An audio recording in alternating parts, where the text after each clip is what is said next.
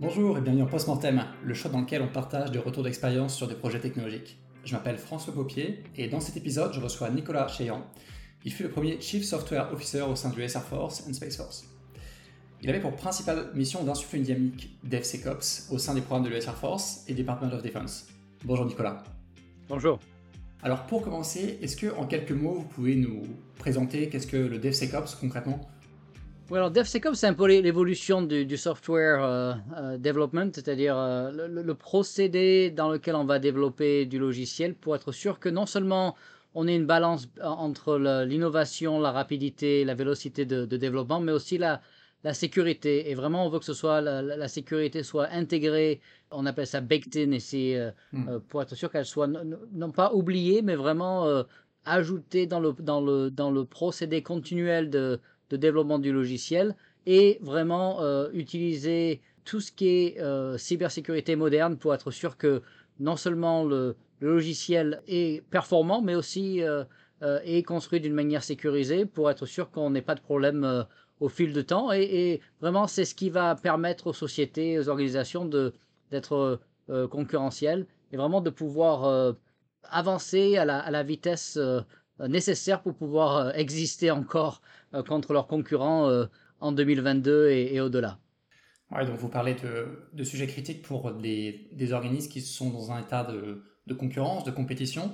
Vous avez exercé, c'est insuffler ces dynamiques au sein du Department of Defense et de l'US Air Force aux États-Unis.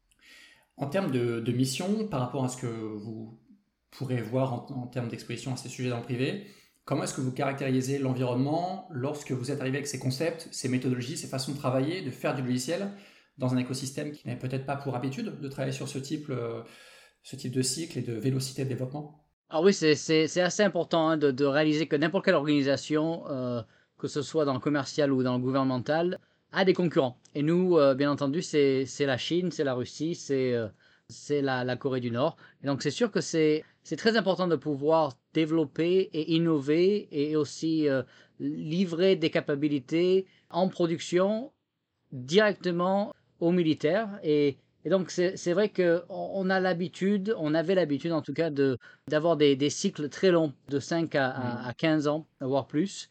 Et donc, ça, c'était à l'époque euh, acceptable parce que l'innovation n'allait pas à la vitesse euh, où on la voit aujourd'hui. Donc, c'est euh, c'est vrai que c'est assez différent aujourd'hui. On n'a pas l'opportunité aujourd'hui de prendre le temps ou de perdre le temps, de passer 5 à 10 ans pour, pour innover. Donc, si on veut être euh, capable d'avancer à, la, vitesse où il faut avancer pour, euh, pour continuer d'innover, il faut vraiment euh, embrasser cette notion de DevSecOps. Et c'est vraiment une, une, notion de, de, fondationnelle.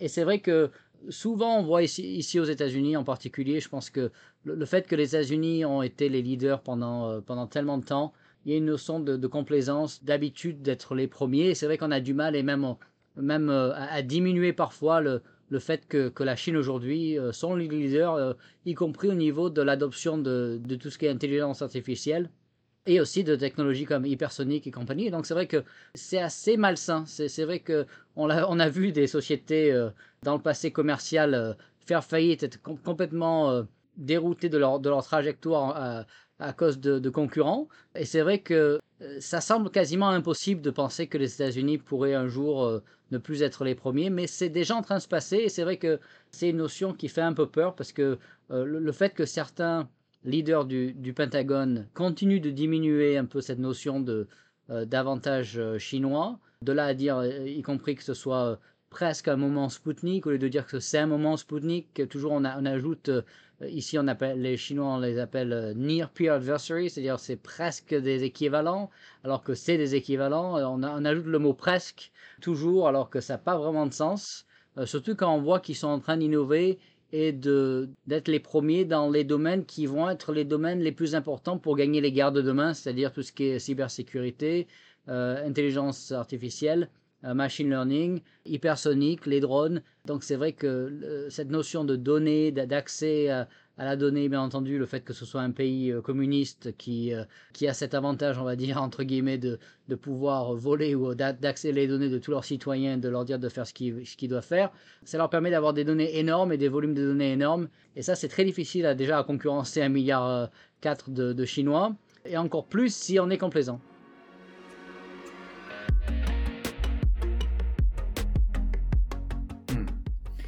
Au sein du Department of Defense, dans cette période dans laquelle vous avez l'idée de l'initiative DevSecOps, une grande part de votre mission était à la sensibilisation des différentes autorités, de décideurs militaires et politiques, je suppose, sur les intérêts de cette démarche, comment accélérer le cycle de développement et la mise à disposition de ces solutions allait vraiment apporter un, un, avantage concurrentiel à, vos forces. Dans cette perspective, je me demandais quels conseils vous donneriez à des, euh, à des personnels qui souhaiteraient insuffler également des dynamiques DevSecOps, agiles, accélérer le cycle de développement projet dans les organismes par rapport à ce que vous avez, pu apprendre, vous avez pu apprendre de, votre expérience alors c'est vrai qu'il y, a certaines personnes qui, pensent qu'il vaut mieux commencer avec un exemple basique pour montrer un peu comment ça fonctionne et voir un peu les mhm. retours sur investissement. Moi je suis pas du tout d'accord. Moi j'ai pris le problème, euh, l'un des problèmes les plus compliqués. Il y, avait beaucoup d'innovateurs euh, euh, dans, dans, le département de la défense qui commençaient d'abord euh, à regarder des problèmes du business, ce qu'on appelle du business, et pas des problèmes militaires, c'est-à-dire des problèmes euh, autour du, management. Et ça, c'est n'est pas la mission du, département de la défense. La mission du département de la défense, c'est de construire des armes et d'être euh, efficace. Et donc, pour moi, c'était important de, de, prendre des exemples dès le début qui, seraient des exemples militaires. Donc, on a pris le F-16, qui avait déjà plus de 40 à 50 ans, et on a démontré qu'on pouvait mettre en place un, un, un vrai concept d'FSecOps euh, sur le jet en 45 jours. Et donc ça, euh, ça a vraiment ouvert la, porte à montrer que une fois que les gens réalisent que c'est faisable et que c'est quelque chose qui est, qui est faisable, ça change un peu les, les, les données dans, dans, le cerveau des personnes. Et vraiment, ça a permis de, de montrer un peu l'art du possible. Mais aussi, ensuite, on a réussi aussi à capturer les, les retours sur investissement. Sous un an, en, en se déplaçant sur DevSecOps, plus de 27 programmes euh, du DoD. En un an, on a économisé 100 ans euh, de temps. C'est-à-dire que 100 ans qui auraient été gaspillés, perdus, jetés par la fenêtre, ont été complètement euh, économisés. Et ça, c'est en un an. Alors, vous imaginez que les sociétés ou les organisations qui, qui ont DevSecOps en place, il y a une notion de maturité, bien entendu, où plus on est mature en DevSecOps, plus on peut innover et, ça s'augmente au fil du temps et ça, devient de, de, de mieux en mieux. Donc c'est exponentiel. Et donc c'est vrai qu'il n'y a aucune capacité de pouvoir réussir aujourd'hui dans une organisation qui n'a pas euh, cette fondation-là. C'est juste euh, impossible parce que vous ne pourrez pas, euh, même si vous êtes plus intelligent, plus travailleur, plus, tout, cette notion de vélocité n'est pas rattrapable. Et donc ça, ne, ça ne permet pas d'innover rapidement. et surtout, il y a des notions de cybersécurité qui sont un peu perdues, qui font qu'un jour ou l'autre, vous serez piraté et qui peut avoir des, des, des impacts énormes sur l'organisation. Et donc c'est vraiment une question euh, euh, obligatoire. Quoi. C'est juste une. Le problème, c'est que c'est vraiment un, quelque chose d'assez récent où, vraiment euh, il n'y a pas beaucoup de talent. Et en plus, ils sont très chers et très rares. Et donc, et donc c'est exponentiel. c'est assez compliqué d'aller implémenter DevSecOps dans une organisation particulièrement comme le DoD qui a, qui a 100 000 personnes au niveau du développement, 60 milliards en, moyenne par an au niveau du, du software. Euh, donc c'est quand même euh, assez incroyable, il n'y a pas d'organisation comme ça dans le monde. C'est assez euh, intéressant de voir que par exemple, le DoD aux US, avec leurs 60 milliards dans le logiciel, c'est plus que les 50 milliards du budget de la défense française.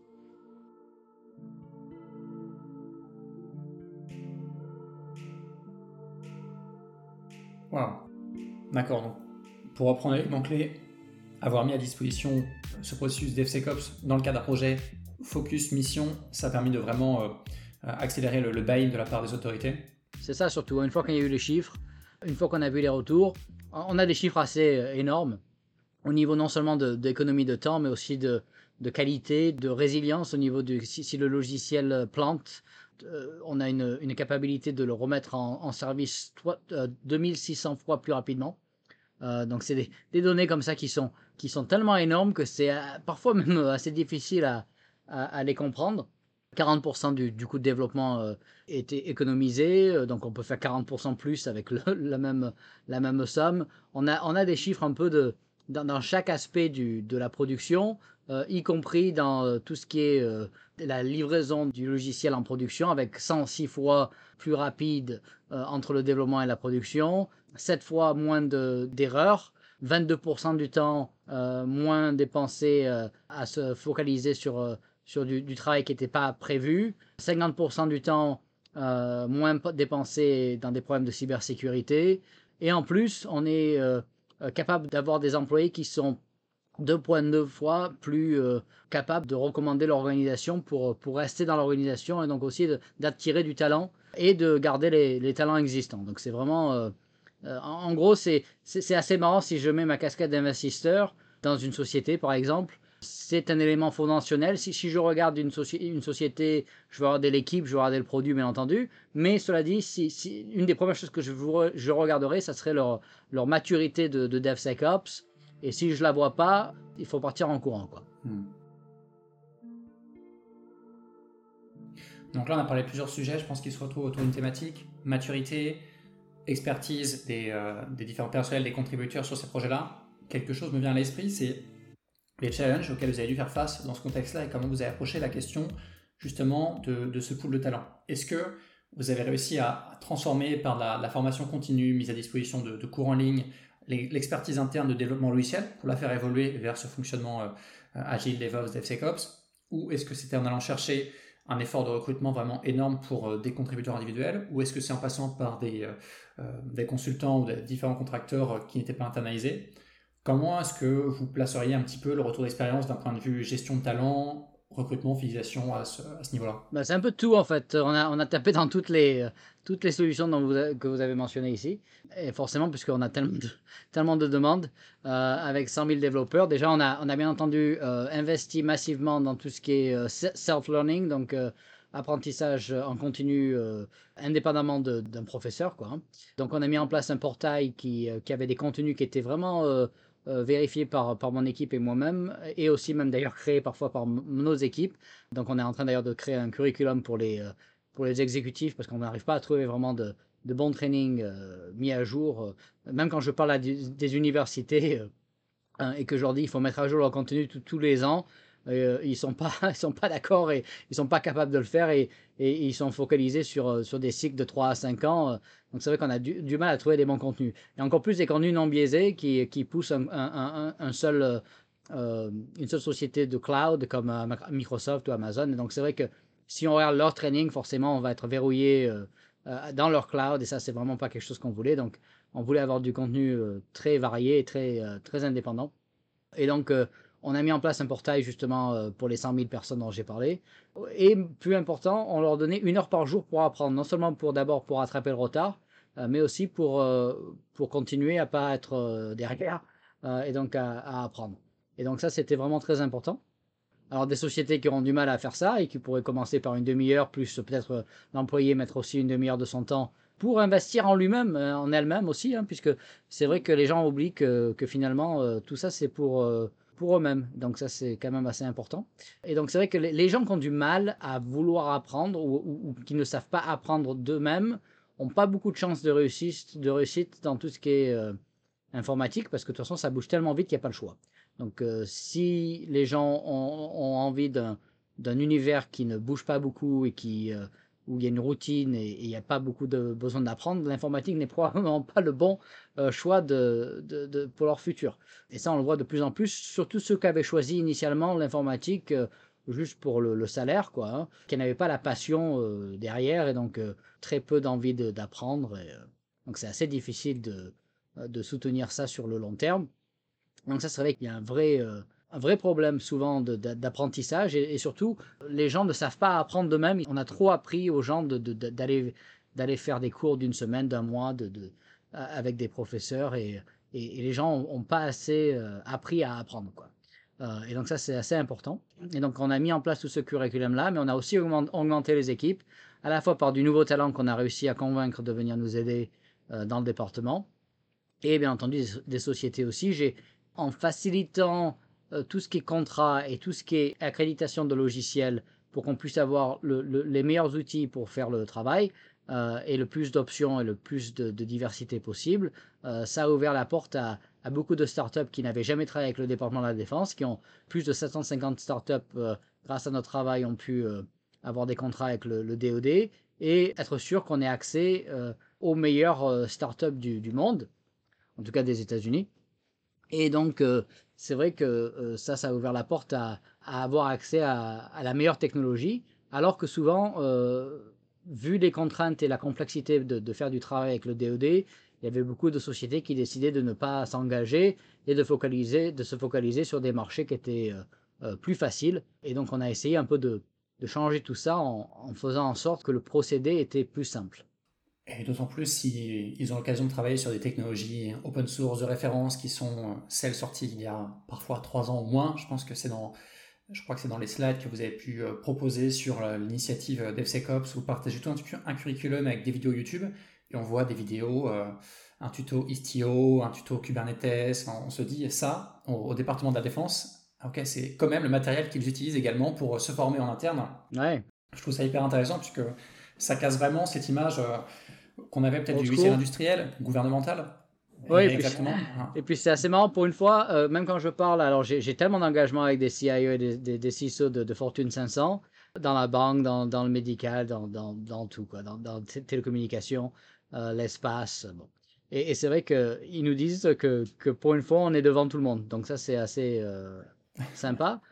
et puis aussi, on a, on a contribué à l'open source puisqu'on a l'équipe de, Platform One, qui est l'équipe du DoD pour, pour DevSecOps, a open sourcé en gros 80 millions par an de dollars euh, en contribuant non seulement upstream euh, pour tout ce qui est Kubernetes, Istio et compagnie dont vous avez mentionné, mais aussi euh, créer toute tout notre, plateforme DevSecOps a été open sourcé.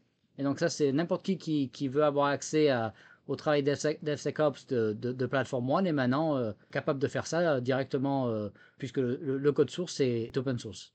Alors, la stratégie pour euh, open sourcer ce code, c'était attirer nos talents, sensibiliser sur ce que vous faisiez en interne. Est-ce qu'il n'y avait pas un risque de compromission ou de. Comment dirais-je Que cette expertise soit utilisée par des puissances euh, avec lesquelles vous êtes en compétition? Oui, c'est toujours pareil. Chaque décision, il y a, des pros et des, pros and cons, comme on appelle ça ici. Et donc, euh, quand on regarde un peu la décision, il y, a, deux aspects. Il y a l'aspect D'abord, du, fait que le, gouvernement américain a, très peu de développeurs en interne, donc on, est dépendant sur les 100 000 personnes. En gros, la plupart viennent des, sociétés de, défense, industrielle comme, euh, comme les Deloitte, les Lockheed, les, les, Northrop et compagnie. Et donc ces sociétés-là sont des, gros groupes qui, en général, aiment bien euh, avoir leur propre euh, propriété intellectuelle.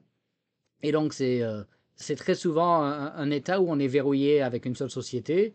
Et donc, euh, le fait d'avoir euh, une, fondation DevSecOps open source et le fait que ces sociétés doivent l'adopter va aider euh, au fil du temps à être sûr qu'au moins le logiciel et tout ce qu'on construit soit modulaire et flexible et puisse tourner n'importe où, sur n'importe quel cloud, sur n'importe quel environnement, dans l'espace, jusqu'au cloud, jusqu'au cloud classifié, jusque sur on-premise et compagnie. Donc ça, ça nous donne beaucoup d'opportunités de réutilisation du code, euh, mais aussi d'être sûr que ces sociétés-là participent et s'engagent avec nous. On a vu euh, des dizaines de sociétés qui ont, euh, comme Lockheed, qui ont dit on, va, on, va, on va faire toute notre DevSecOps sur Platform One et on va l'utiliser même pour les engagements qui n'ont rien à voir avec le DoD, parce que voilà, c'est open source, on va pouvoir contribuer, on va pouvoir le réutiliser, économiser du temps. Donc c'était aussi un accélérateur pour ces sociétés pour commencer à adopter DevSecOps d'elles-mêmes, euh, mais aussi c'était pour être sûr qu'ils aient la pression de le, faire, puisque en gros, vu que c'est open source, n'importe qui peut le faire, et donc s'ils ne le font pas, quelqu'un d'autre va le faire et ils risquent de perdre des contrats. Euh, donc il y a cet aspect d'adoption qui était important, de, euh, de commodité, quoi. Et puis en plus, ça crée cet écosystème open source où justement euh, on va attirer du talent, on va avoir euh, plus de, développeurs qui vont regarder le source code. On a eu des dizaines de sociétés, des, dizaines de pays NATO de, l'OTAN qui ont utilisé Platform One et qui utilisent Platform One. Et donc, ça a été une sorte d'avenue à deux directions. Et donc, ça a augmenté le, nombre de, paires de dieux sur le code et sur la sécurité, être sûr qu'on fasse les choses comme il faut. Il y a, toujours cette mentalité, les gens euh, pensent que si on met la tête dans le sable et qu'on a le code euh, fermé, euh, on est plus sécurisé, mais le fait est que, que ça marche pas. Et donc au final, les gens vont trouver les problèmes. On l'a vu quand on a fait un engagement qui s'appelait HackerSat, c'est-à-dire hacker le satellite, il y a, il y a 3-4 ans à l'Air Force et Space Force, et on a vu que sous sous quoi Sous, euh, euh, quelques minutes, je crois que c'était 4 minutes ou 3 minutes, je sais plus. Ils avaient piraté le satellite alors que c'était un satellite où, que personne connaissait rien du tout euh, et que c'était soi-disant la black box que personne peut, personne connaissait, voilà. Et donc c'est vrai que ça marche pas. Quoi. ces notions de black box, c'est plus c'est plus le modèle qui, qui fonctionne, ça n'a jamais vraiment marché de toute façon. Et donc, avec le, le, concept de cybersécurité moderne, c'est plus, c'est plus la vraie sécurité et de vraiment être sûr on est tellement sûr que, c'est sécurisé qu'on a, euh, voilà, que le code est open source et que, que les gens peuvent regarder. On, est, on, est, on sait aussi qu'il y a plus de gens bien qui vont nous aider à solutionner le problème que des gens mauvais qui vont nous, nous essayer de nous pirater. Donc c'est euh, c'est un sorte de, de, pari aussi, mais, mais quand on regarde les résultats, c'est la plus grosse adoption open source de, de l'histoire pour un gouvernement.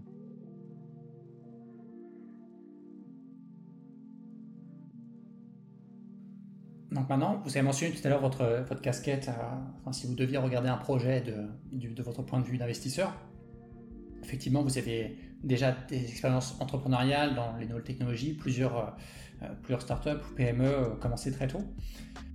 Je me demandais à ce sujet-là, comment est-ce que vous qualifieriez l'apport que cette double expertise et cette alternance ou passer de, de sujets, de projets dans le domaine du privé à euh, des projets au service euh, de l'État Comment est-ce que ça a pu enrichir la discussion que vous avez eue avec vos différents collaborateurs? Qu'est-ce que ça vous a apporté? Alors c'est sûr que c'est pas tous les jours que vous voyez quelqu'un né en France qui va finir au Pentagone, ça c'est certain. Euh, c'était assez difficile au départ. C'est sûr que certains probablement se demandaient si j'avais le droit d'être d'être là. Bon, je suis américain aujourd'hui, mais c'est vrai que bon, il y a toujours l'accent français quand même même si je, perds mes mots en français aujourd'hui au bout de 12 ans, c'est assez marrant, mais euh, au final, j'ai un accent américain en France et j'ai un accent français euh, aux États-Unis. Je perds quoi qu'il arrive. Mais euh, ce qui est assez intéressant, c'est de voir aussi cette notion d'entrepreneur. c'est assez différent de, ce qu'on voit des employés gouvernementaux qui sont en général de carrière, qui passent 20, 20, 30 ans dans le gouvernement c'est assez difficile parce que, euh, surtout dans tout ce qui est innovation, cloud et, compagnie, on, met souvent en place des, colonels ou des, euh, lieutenants-colonels qui sont choisis en fonction du rang pour gérer des grosses équipes comme, le cloud et compagnie, avec zéro expérience dans le cloud. On ne verrait pas un Google Cloud demain recruter le directeur de Google Cloud s'il a jamais même créé un cloud dans son, dans son sous-sol, quoi, dans son garage. Et ça, malheureusement, le, DOD voit un peu la gestion, le management de, ces gros projets-là comme du management de, personnes, de personnel, quoi. Et en gros, ils disent que, en gros, n'importe qui peut manager, euh, n'importe quel leader peut manager des, des équipes.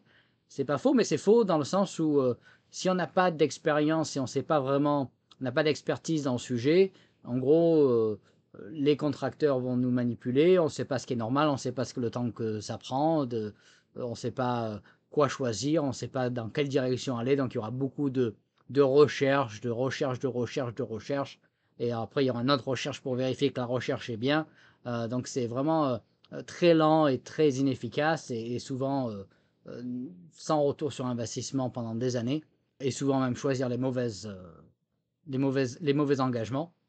Et donc c'est vrai qu'avoir quelqu'un comme moi qui a déjà mis en place ce genre de, de capacités dans des sociétés pour d'autres sociétés plus grandes, parce que c'est vrai que j'ai fait beaucoup de services, j'ai créé beaucoup de produits, j'ai créé 180 euh, logiciels, donc j'ai créé beaucoup de produits sur mesure, mais j'ai aussi euh, fait beaucoup d'engagements de, de, services avec des, des, gros comptes, des grands comptes, et donc c'est vrai que quand on met en place ce genre d'engagement très compliqué au niveau du cloud, de machine learning ou du, euh, de cybersécurité, zero trust et compagnie, aller le faire pour la première fois dans la plus grosse organisation de la planète et euh, la plus compliquée avec des niveaux de classification et de, de silo du, silo avec euh, des égaux à droite et à gauche, c'est quasiment impossible de réussir sans l'avoir déjà fait pour une organisation un peu plus petite avant d'aller à ce niveau-là. Donc c'est assez euh, incroyable de, penser que quelqu'un qui a jamais mis en place un cloud de sa vie va demain aller créer le cloud pour le, le DoD. C'est improbable que ça fonctionne. Et, c'est malheureusement souvent ce qu'on voit. Et donc c'est vrai qu'avoir des gens comme moi qui, qui peuvent... Euh, alors c'est vrai que ça, c'est, une, une perte de salaire incroyable pour ces gens-là, mais s'ils ont réussi, qu'ils ont fait peut-être assez d'argent, bon, ça vaut le coup. Et donc c'est ce que j'ai fait. Et c'est vrai que l'impact que j'ai eu, si vous voulez, en, quelques années, en trois ans, quoi. J'ai fait, j'ai fait 18 mois chez DHS avant, mais trois ans au, DOD. L'impact que j'ai eu, on voit que ça va durer pendant, pendant peut-être 10-15 ans, peut-être 20 ans, on ne sait pas. mais c'est vrai qu'en plus, on voit aussi que ça crée un momentum qui fait que on voit de l'intérieur aussi euh, des sortes de d'engagements qui commencent ou qui, qui, sont en train de se répandre. Donc ça, c'est des choses qui vont... Euh, ça, ça, a commencé à montrer l'art du possible, donc c'est vrai que ça, c'est des choses qui, qui ne vont pas s'arrêter là. quoi. Hmm. Peut-être que ça met en place des, des rôles modèles où on voit ensuite des personnes auxquelles se rattacher euh, et ça, ça un petit peu effectivement cette image de, de l'agent gouvernemental. Est-ce qu'on peut faire un logiciel dans ce domaine-là quoi? Alors c'est aussi marrant parce que après être parti, c'est assez intéressant d'ailleurs de voir que il n'y a plus grand chose qui sont excitants après qu'on ait travaillé sur des jets, des bombers et des, des satellites et des euh, missiles nucléaires. C'est vrai que là, je suis sur le bord de neuf, sociétés. Bon, c'est très bien. Des sociétés innovantes, bon, très, très sympa. Euh, mais mhm. d'abord, recréer une société après en avoir fait 12, euh, c'est vrai que c'est beaucoup de travail, surtout après avoir. avoir j'ai dû vendre tout ce que j'avais, donc me, séparer de, beaucoup d'assets que j'avais parce que justement euh, pour éviter des conflits d'intérêts. Donc ça, c'est un autre, c'est une autre complexité aussi d'être dans le gouvernement, surtout à, un haut niveau, parce que justement, euh, il faut vraiment être euh, indépendant. Donc c'est vrai que pas tout le monde peut faire ça, mais c'est vrai que l'après est aussi intéressant parce que au final, on se rend compte que quand on commence à toucher des choses où, l'avenir de nos enfants est, en jeu pour les, les 20, 40 ans à venir, il y a très peu d'autres engagements que vous allez, trouver qui peuvent avoir ce genre d'impact-là. S'il si, si y en a, je n'ai pas, pas, encore trouvé.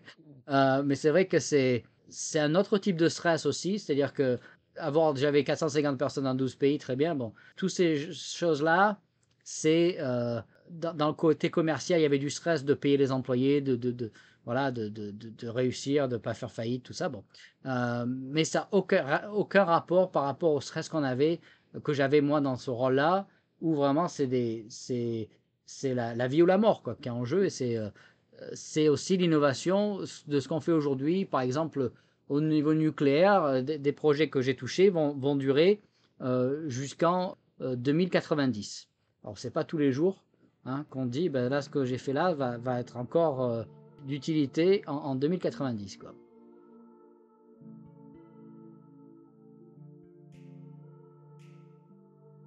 Ça marche. Si je résume un petit peu notre, discussion, au sujet du, du dans une organisation type, euh, une grande organisation gouvernementale type US euh, Air Force ou, le Department of Defense, faire un focus sur des sujets à haut impact dans le sens de la mission et qui peuvent apporter des métriques très rapidement, c'est quelque chose qui a permis de vraiment d'actionner cette dynamique. D'un point de vue RH, c'était une approche multi, euh, multi solution que vous avez choisie, hein, avec de la montée en compétences internes, avoir un créneau dédié d'auto-apprentissage, c'est quelque chose que, vous recommanderez dans, ce cas-là, je, prends bonne note. Et ensuite, en termes de, de regard croisé, d'expertise que, ça, que, que le passage dans le privé apporte, c'est l'occasion de, récupérer des compétences qui sont difficiles à acquérir en, interne si on fait une, carrière uniquement dans un, dans un organisme gouvernemental. Est-ce que vous avez un mot pour conclure, peut-être une recommandation, que ce soit un livre, une vidéo, euh, du contenu en lien avec cette discussion? Il y a un livre qui est aux États-Unis, qui je ne sais pas s'il est traduit en français, mais qui s'appelle euh, The Kill Chain. The Kill Chain. Et c'est un, livre qui est vraiment euh, parfait au niveau de, d'expliquer un peu le risque qu'on voit euh, venir de, de, la Chine, surtout plus que la Russie. Et c'est vrai que, que, les gens ne se rendent probablement pas compte de, de l'ampleur, parce que souvent, ce que nous, on voit au gouvernement est classifié, donc on ne peut pas beaucoup parler des, détails. Euh, mais on voit le, volume de piratage, euh, l'effort de, la Chine de, voler les propriétés, intellectuelles et de, s'infiltrer dans les réseaux et de, et de vraiment d'avoir contrôle euh, non seulement de, tout ce qui est innovation, mais aussi de tout ce qui est infrastructure critique, électricité, eau et compagnie. Je pense que c'est un livre qui ouvre, les yeux aux gens. Et je pense que pour ceux qui avaient encore du mal à, réaliser que, c'est super important de venir aider le gouvernement, c'est vrai que malheureusement, euh, beaucoup de gens aujourd'hui voient le gouvernement comme une dépense d'argent et une perte de temps et de, surrégulation, tout ça. Bon, c'est pas faux parfois, mais malgré tout, quand on parle de la, de la protection des, de nos enfants d'ici 20, 30, 40, 50 ans, ça passe surtout par une, un, militaire fort qui va être un, un aspect déterrant pour éviter qu'on ait à utiliser ces armes-là, quoi qu'il arrive. Et donc, euh, c'est vrai qu'il y a beaucoup de, sociétés euh, innovantes, particulièrement de la nouvelle génération, où les gens sont malheureusement, euh, ils ont appris que, que soi-disant, le, que les militaires, c'est négatif, et donc ils, ne veulent pas venir aider.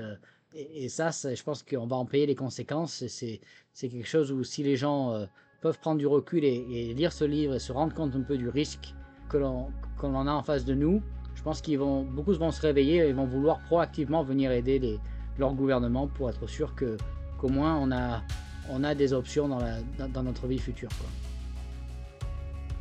Merci beaucoup Nicolas pour vos éclairages sur ce sujet. C'était le 19e épisode du podcast Postmortem. J'espère qu'il vous a plu. Si c'est le cas, n'hésitez pas à le partager avec vos amis, vos collègues. Et sur Apple Podcast, vous pouvez nous laisser jusqu'à 5 étoiles. N'hésitez pas à le faire, ça aide grandement à faire connaître le podcast. À la prochaine, ciao